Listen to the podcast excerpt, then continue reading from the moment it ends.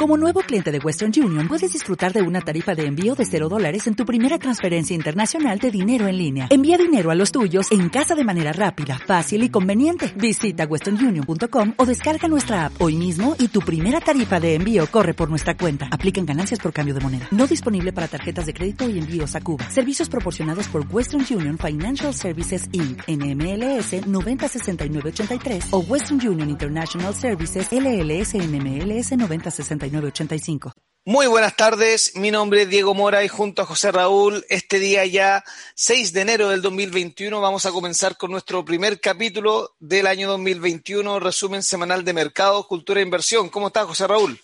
Hola Diego, muy bien acá, con mucho ánimo, empezando un nuevo año ya, mirando cómo, bueno, cómo se está dando la volatilidad en el mercado, bien interesante, así que lo vamos a ir analizando.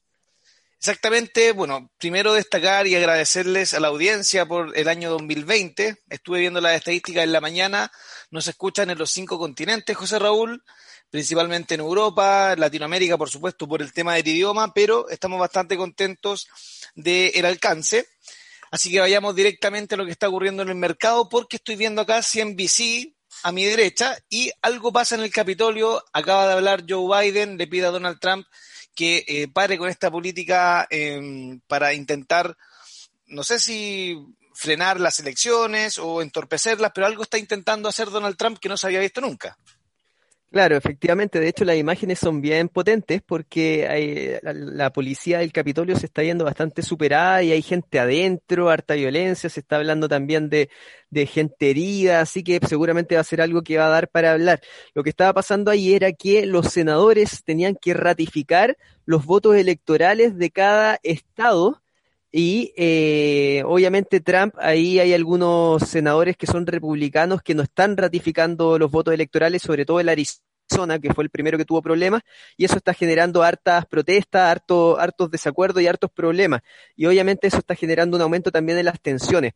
Esta cuestión de estar ratificando al presidente se ha dado siempre en toda la historia. Lo que pasa es que por lo general es un trámite que llegan los senadores, ratifican, en el fondo los senadores de Florida ratifican los votos electorales de esa zona, los de Arizona, los de California, etcétera, pero en esta oportunidad obviamente tenía que ser diferente y eh, hay varios senadores republicanos que no están ratificando a Joe Biden los votos electorales. Esto no quiere decir que Joe Biden no vaya a ser presidente. De hecho, ya la elección está, está más que lista, obviamente. El tema es que, de cierta manera, eh, Trump tenía que salir eh, con cierto con cierto show y vamos a ver qué es lo que va a pasar el 20, porque el 20 recién es el cambio el cambio de mando, ya ya tendría que estar asumiendo Joe Biden. Exactamente, y de hecho, hablando de, activos financieros, estoy mirando acá el SP500, el Nasdaq, el DAX alemán. Eh, el día de hoy, a pesar de lo que está ocurriendo ahora, ha sido bastante alcista. De hecho, varios activos llegaron a, eh, máximos históricos. ¿ya? Y ahí uno empieza a, a analizar qué es lo que están viendo los inversores. ¿Por qué? Porque al parecer los inversores están mucho más atentos a la elección de los senadores. Podríamos tener esta triple corona, esta oleada eh, azul, en la cual tanto el Congreso de Estados Unidos como la presidencia sería demócrata, y de esa manera Joe Biden tendría la pista libre, o no sé si libre, pero mucho más fácil para poder sacar a, mm, la luz todos sus proyectos legislativos, más apertura respecto a la cannabis, mayor exigencia, mayor trabas a los proyectos contaminantes, mayor estímulo a las empresas de energías verdes y estos dos sectores de, de, hecho, hoy día están subiendo sobre un 3%, que podrían ser como las primeras luces de un, de un nuevo boom, podría ser, ¿o no? Claro, efectivamente, ahí hay que separar dos cosas. Primero, lo de el ratificar a Biden, eso es una cosa, y lo otro que estaba ocurriendo desde ayer es que los ojos estaban bien puestos en el estado de Georgia, y es que continuaban con los votos, con el conteo de votos de dos escaños que faltaban en el Senado.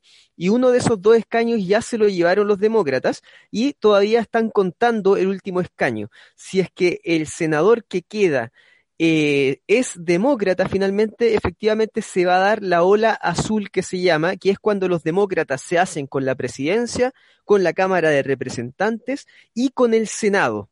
Ya si ratifican ya el último escaño para el demócrata van a ser mayoría en el Senado también, y eso obviamente significa que la agenda de Joe Biden debiese ser eh, mucho más fácil de llevar a cabo. ¿Ya? Porque van a tener la mayoría en, en, el Senado y en la Cámara de Representantes, y eso es algo súper importante porque de cierta manera estaríamos viendo un cambio en Estados Unidos de republicano a demócrata, lo que significa de cierta manera cambio en las políticas públicas, cambio en la política económica, y eso obviamente impacta inmediatamente al mercado. ¿Cómo impacta?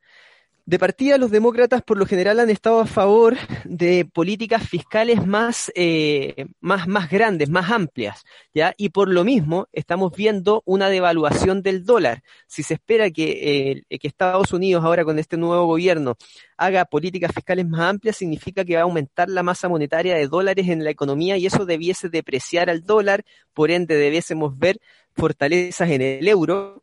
También debiésemos estar viendo eh, mejoras eh, en las proyecciones de China, de Europa, porque las tensiones comerciales deberían tender a disminuir.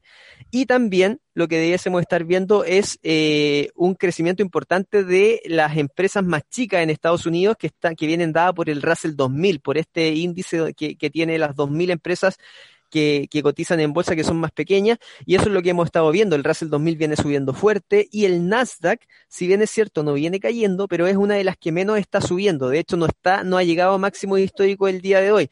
Y eso es porque los demócratas tienen en su agenda también la, la, la idea de implantar más impuestos en las tecnológicas, impuestos a las riquezas, mayores regulaciones, y eso el mercado en sí, en el Nasdaq, no lo está viendo de la mejor manera. Sí, el sector tecnológico estaba como un poco en un terreno de un vacío legal durante la, última década. Todos sabemos que la tecnología avanza mucho más rápido que lo, que lo cual lo hacen las leyes internacionales sobre todo, eh, y por, eso mismo, por lo general, siempre están trabajando con vacíos legales, con beneficios tributarios, con un, bajo nivel de tributación, y eso es un poco lo que quiere corregir Joe Biden en su gobierno, y lo más probable es que lo lleve a cabo. Entonces, igual tiene mucho sentido que, que el Nasdaq hoy día esté un poquito más flojo que el resto. El Nasdaq, de todos los sectores de Estados Unidos durante la última década entera, ha sido por lejos el más rentable. Entonces, eh, quizás ahí se acaba un poco la fiesta para el sector tecnológico que tenía em, la posibilidad de trabajar con muy poca regulación. Ahora, en base a lo que estabas comentando recién de políticas fiscales más expansivas, eh, lo más probable es que esto se, se, lleve a cabo durante todo el gobierno de Joe Biden. Y estaba mirando el dólar index, que en marzo del 2020 estaba en los 103 puntos, hoy día cotiza en 89 puntos y si bien está llegando a un soporte bastante importante en los 88, de romper este soporte de 88 se activaría, bueno, todo esto a nivel técnico, todos sabemos que puede pasar de todo, pero eh, va coincidiendo con el speech que tú me estabas comentando, porque el dólar podría perfectamente seguir cayendo un 18, un 15% adicional durante el próximo año, si es que las políticas en Estados Unidos siguen siendo tan expansivas y en Europa, a pesar de que también son expansivas, en términos relativos pareciera que es menor. Claro, exactamente. En el fondo, de, de hecho, desde marzo a la fecha, el dólar eh, index ya se ha depreciado un 14% aproximadamente y efectivamente tiene espacio para seguir depreciándose, sobre todo considerando estas políticas fiscales más expansivas y también la política monetaria. Recordemos que eh, la Reserva Federal ya dijo que, que pretendía mantener las tasas en torno a cero y, y estar estimulando la, la, economía siempre y cuando fuese necesario, al menos hasta el año 2023-2024. Entonces tenemos un periodo largo todavía donde probablemente sigamos viendo depreciaciones en el dólar, a no ser que cambie de alguna forma el escenario, pero que por el momento no se ve muy probable. Y obviamente una depreciación del dólar le, le da, le da de cierta manera fuerza al euro y bueno, también, también el euro no es solo por una depreciación del dólar que está subiendo, sino que también por el tema Brexit. Vimos una fortaleza fuerte del dólar y de la libra cuando llegaron acuerdos, que eso también favorece harto la economía europea. Exactamente, se descartó el peor escenario que era este Brexit duro, donde tenían que empezar a regirse bajo las legislaciones de la Organización Mundial del Comercio, que son mucho más estrictas, mucho más eh, burocráticas en términos de proceso, tarifas, y e, era el escenario que se quería evitar, se evitó, por lo tanto, la libra, el euro, efectivamente están mucho más optimistas que el, dólar. Ahora, en términos monetarios, eh, ya que estábamos hablando de la política expansiva del dólar monetaria, eh, hay un activo que estaba recién leyendo un artículo que se comienza a meter ahí entre medio de los activos de refugio, que se empieza a consolidar y a esta hora está cotizando en los 36 mil dólares por unidad, que es el Bitcoin. ¿ya?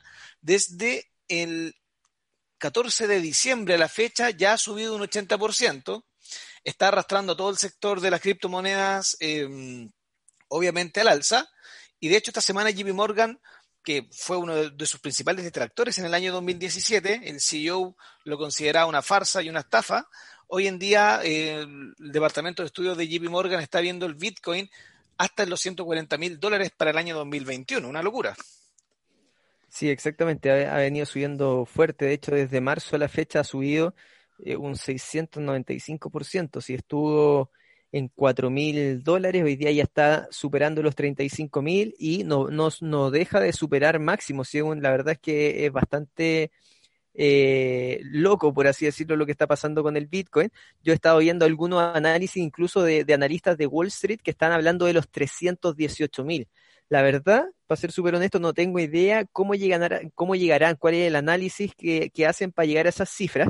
Yo prefiero irme paso a paso y seguramente vamos a estar viendo un Bitcoin en torno a 40 mil o 50 mil dólares. ¿ya? Eh, bueno, y hay que ver de todas maneras que por lo que yo he estado viendo, el Bitcoin está funcionando harto también como activo refugio, como decías tú, cuando el dólar, yo me fijaba, cuando el dólar index venía cayendo fuerte, o estaba subiendo el Bitcoin o estaba subiendo el oro.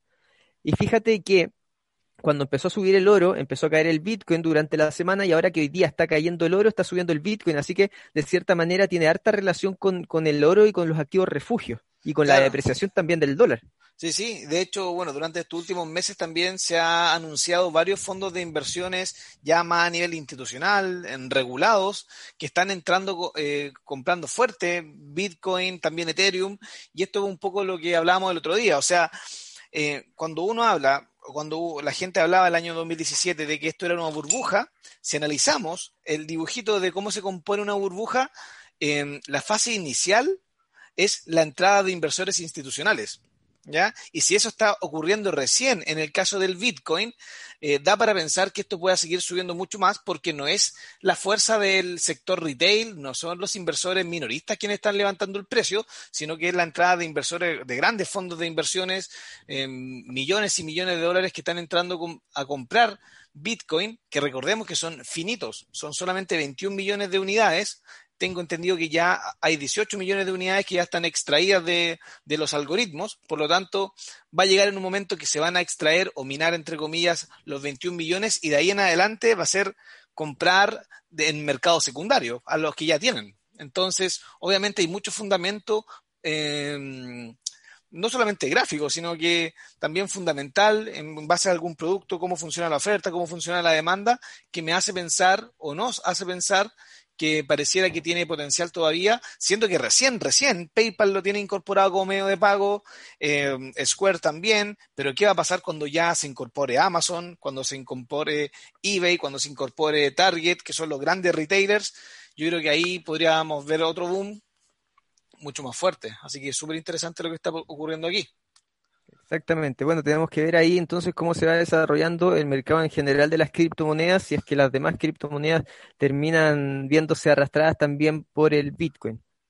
Exactamente. Ahora, eh, hablando un poco de eh, el oro y la plata, lo estábamos comentando recién. Ya tenemos el oro cotizando hoy en día los 1917 dólares.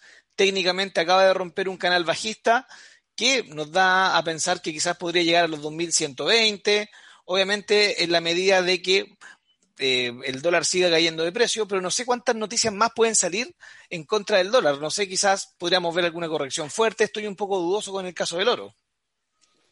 Ya, o sea, sí, claro, en el fondo, con respecto a noticias que puedan salir que generen caídas en el dólar, la verdad es que por el momento no, no tenemos muchas más. Es más que nada el tema de, de las políticas monetarias más expansivas y ese tipo de cosas. Ahora, con respecto al oro, Claro, efectivamente yo tenía ahí un techo en torno a los 2.956, algo así, y estoy viendo que, claro, hoy día se viene fortaleciendo algo el dólar index y eso también está generando caídas en el, en el precio del oro, pero se está empezando a hablar mucho del boom de los commodities en general. Hemos estado viendo subidas ahora en la última semana de la plata y del oro, pero eh, constantemente está subiendo el precio del cobre, por ejemplo, que están máximos que no veíamos desde el año 2013, el platino está en máximos que no veíamos desde el año 2016, el petróleo sigue subiendo, del WTI ya superó los 50 dólares, entonces, al parecer, estamos viendo que eh, las proyecciones y las mejores perspectivas económicas para el año 2021 están ayudando de cierta manera a, generar mejores perspectivas también de, demanda para los precios de los commodities y eso está viéndose reflejado en, los precios. No sé qué opinas tú.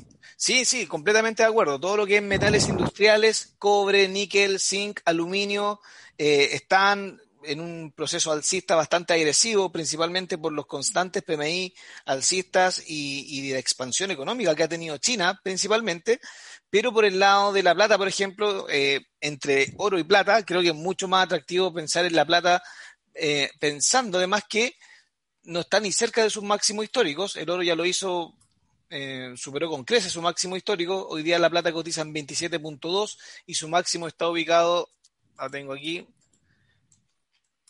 los máximos de la plata son los 50 dólares por cada onza. O sea, la plata perfectamente podría duplicar su precio durante el año 2021 para llegar recién a sus máximos históricos. Ahora, eh, el cobre, por ejemplo, que está en 3.6 dólares por cada libra, em, ha subido más de 50% desde el mes de marzo del año pasado, del 2020, pero si tú lo miras a nivel macro, en velas semanales, te vas a dar cuenta que está mostrando recién un patrón de doble piso gigantesco, lo cual podría hacernos pensar de que si efectivamente la economía se recupera, si funcionan las vacunas, si volvemos un poco al ruedo em, económico fuerte, los metales industriales podrían seguir subiendo mucho más.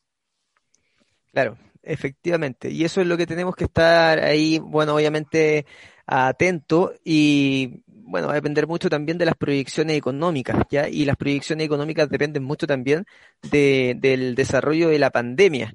Ya por eso, de cierta manera, si bien es cierto, hay mejores perspectivas para este año, sigue siendo, eh, sigue habiendo en el mercado harta incertidumbre. De hecho, el día de ayer el Banco Mundial eh, mostró sus proyecciones de crecimiento a nivel global. ¿Ya? Y ellos lo que están esperando es un aumento en el crecimiento global de un 4%. Ojo, el, el informe anterior había mostrado un 4,2% sus pronósticos de crecimiento global para el año 2021 y lo bajaron a 4%. Y esa baja se debe principalmente a eh, los contagios que, al ritmo de los contagios que han estado viendo durante las últimas semanas. De hecho, dijeron que si las vacunas se retrasan en exceso, podría incluso bajar la proyección de un 4% a un 1,6%. Entonces, también va a depender mucho de la vacunación masiva, de la logística de las vacunaciones, si, se, si, si avanzan rápido las vacunaciones o no. En el fondo es lo que dice el FMI. Ayer el Fondo Monetario Internacional decía, que eh, estamos en una carrera entre la vacunación y el virus y sigue ganando la carrera el virus todavía. Ya los expertos, por ejemplo, en Reino Unido dicen que para controlar el virus en Reino Unido deberían vacunarse dos millones de personas a la semana. Y ese ritmo es muy complicado de lograr, por lo menos por el momento. Así que tenemos que ver también cómo va evolucionando el virus, si hay nuevas cepas que son más contagiosas y que generen nuevas cuarentenas, tal como lo hizo Reino Unido durante la semana. Claro, o sea, el Reino Unido ya va por la tercera oleada de, infección, en lo cual ya lo va a obligar, lo está obligando de hecho ya a confinarse prácticamente por completo. Por lo tanto, el tema del coronavirus va a ser como la tónica durante este año 2021, lamentablemente. Y si bien pareciera ser auspicioso todas las proyecciones, igual hay que tener mucha, pero mucha, mucha cautela, porque ya se han equivocado mucho. ¿ah? Ya, eh, no sé si el Fondo Monetario Internacional, pero muchos analistas en Estados Unidos proyectaban que el cuarto trimestre del 2020 iba a haber crecimiento económico o una recuperación total de la recesión, y eso jamás fue así. Por lo tanto, el escenario es esperanzador, por supuesto. Tenemos las vacunas, tenemos las inyecciones eh, de política monetaria expansiva. Hay herramientas para trabajarlas, pero yo en ningún caso creo que estamos en un escenario para eh, sobreponderar en exceso la renta variable, el riesgo, sino que me iría un poquito más eh, factores o industrias precisas. Está la, energía verde por la elección de Joe Biden, el tema de la cannabis me sigue gustando mucho, eh, atención con Tesla y todo el sector de la, bueno, está relacionado con la energía verde, pero no creo que el mercado entero sea una fuente de, ganancia segura por lo que queda del año. O sea, el, escenario es complejo y hay que saber bien dónde elegir porque no está fácil. Exactamente. Tal Así que bueno, eso en términos generales, ya la idea es retomar este año con lo que está ocurriendo con la investidura Joe Biden el 20 de enero. Vamos a estar la próxima semana viendo qué ocurre con el Bitcoin, qué ocurre con los metales industriales. Eso es por mi parte. ¿Tú te quieres despedir, José Raúl? Sí, me quiero despedir. Bueno, agradecer también, como lo decía al inicio, a, la audiencia, a los que nos escuchan. Y eh, bueno, a estar muy atento a lo que pasa en el mercado. La, la, verdad es que está bastante volátil, bien entretenido, así que seguramente ya la próxima semana vamos a estar comentando qué es lo que ha pasado durante esta semana. Así es, estimados. Nos vemos la próxima semana. Que esté muy bien. Chao, chao.